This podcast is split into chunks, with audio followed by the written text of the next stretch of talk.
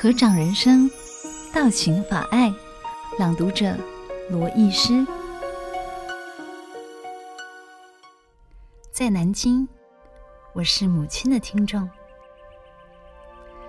母亲得知我今天要离开，昨晚整夜都没合过双眼，一看到我就低下头，沉思了好一会儿，才说：“我有很多话想跟你说，可是见了面，话又没有了。”接着，母亲又慨叹道：“佛法无边，我却一直都在苦海边。”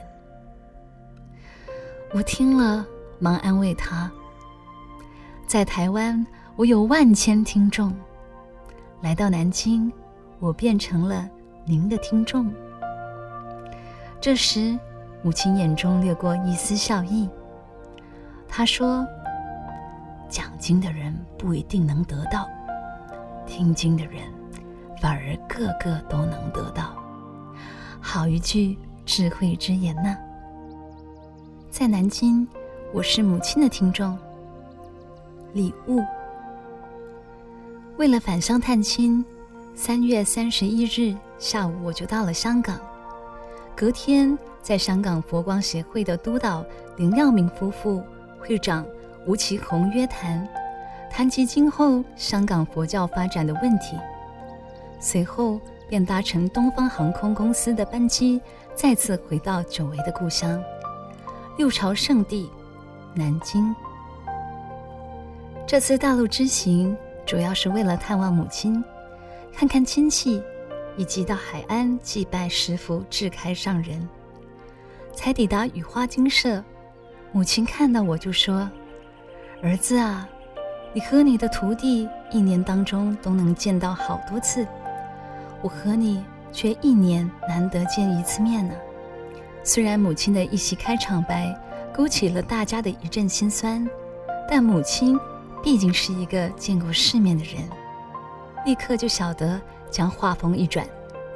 他看到很多亲戚，如大哥国华家六人，三弟国民家六人，大姐素华家十人，三舅的孙女凤珠和其他亲戚之后，不禁又说道。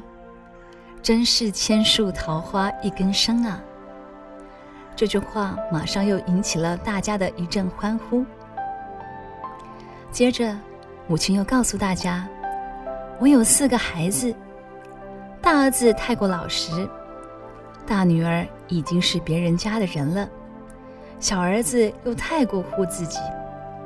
人总是有美中不足的地方。”意思大概是赞美我这个儿子。最好了。只要母亲一说话，大家都屏息倾听，不敢随便开口。母亲继续说：“你的徒弟都是有根基的人，才随你学佛。我们家里的人却善根不够，你要好好发心去度他人才是。”接着又指指台湾来的徒众说。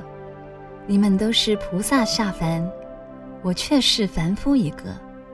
你们要好好护持你师父弘法度众啊！母亲告诉我，凡有台湾法师来访，他们总是大师大师不离口。他每次听到了都很高兴。我一直不太喜欢台湾的弟子和信众来探望母亲，到底他已是九十多岁的老人了。不想增加彼此的麻烦，但是得悉母亲如此欢喜，我觉得还是有必要的。一阵寒暄过后，我打开皮箱，将送给母亲的衣物交给她。母亲看了说：“你买衣服给我，我也要给你一点东西。”说完，就从枕头边拿出十几双袜子放到我手中。原来母亲早已为我准备了礼物。我对母亲说：“我一双袜子要穿一两年，你买这么多袜子给我做什么？”母亲回答：“儿子啊，你可以活到两百岁。”母亲就是这么一个善于赞美人的人。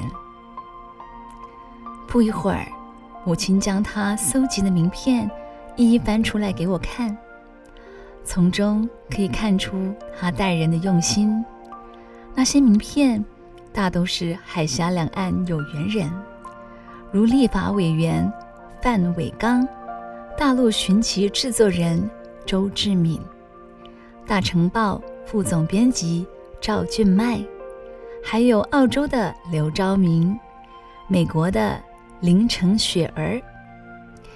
这时，我也从口袋里摸出了一张我的名片，递给他。母亲笑了笑说：“这是佛陀的名片呢。”殷殷教会，母亲有她自己的人生观，他又引用自己的例子：为人要存好心，给人欺负不要紧。你看，我经过北伐，经过抗战，经过文化大革命，多少的磨难。多少的艰辛，我还不是照样活到九十几岁？别人讨厌穷人，我就是喜欢穷人，因为穷是无常，穷只是一时，有朝一日，穷人也会转贫为富的呀。听着听着，突然我发现母亲衣服上有个破洞，就跟她说：“母亲。”您的衣服破了。母亲若无其事地对我说：“不是破，是布不够。”今晚的母亲显然特别高兴，尤其是在她那小小的房间里，竟然挤出二十多人，真是好不热闹。讲到最后，我看看时间，已经十二点半了，就对母亲说。时间不早了，大家要睡觉，有话明天再说。母亲指着大家说：“你们都去睡吧。”我正想离开，母亲忽然指着我说：“惊觉，唯独你不可以睡觉。”惊觉是我出家时的法名。我听了，只好打起精神，再坐了下来。聆听他老人家的教诲。感谢收听有声书香单元，每周六下午两点同一时段与您相约，聆听书中佛缘。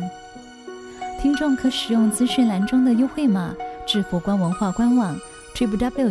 FGP.com 的 MY 购买实体书。读作一个人，读明一点理，读悟一些缘，读懂。一颗心。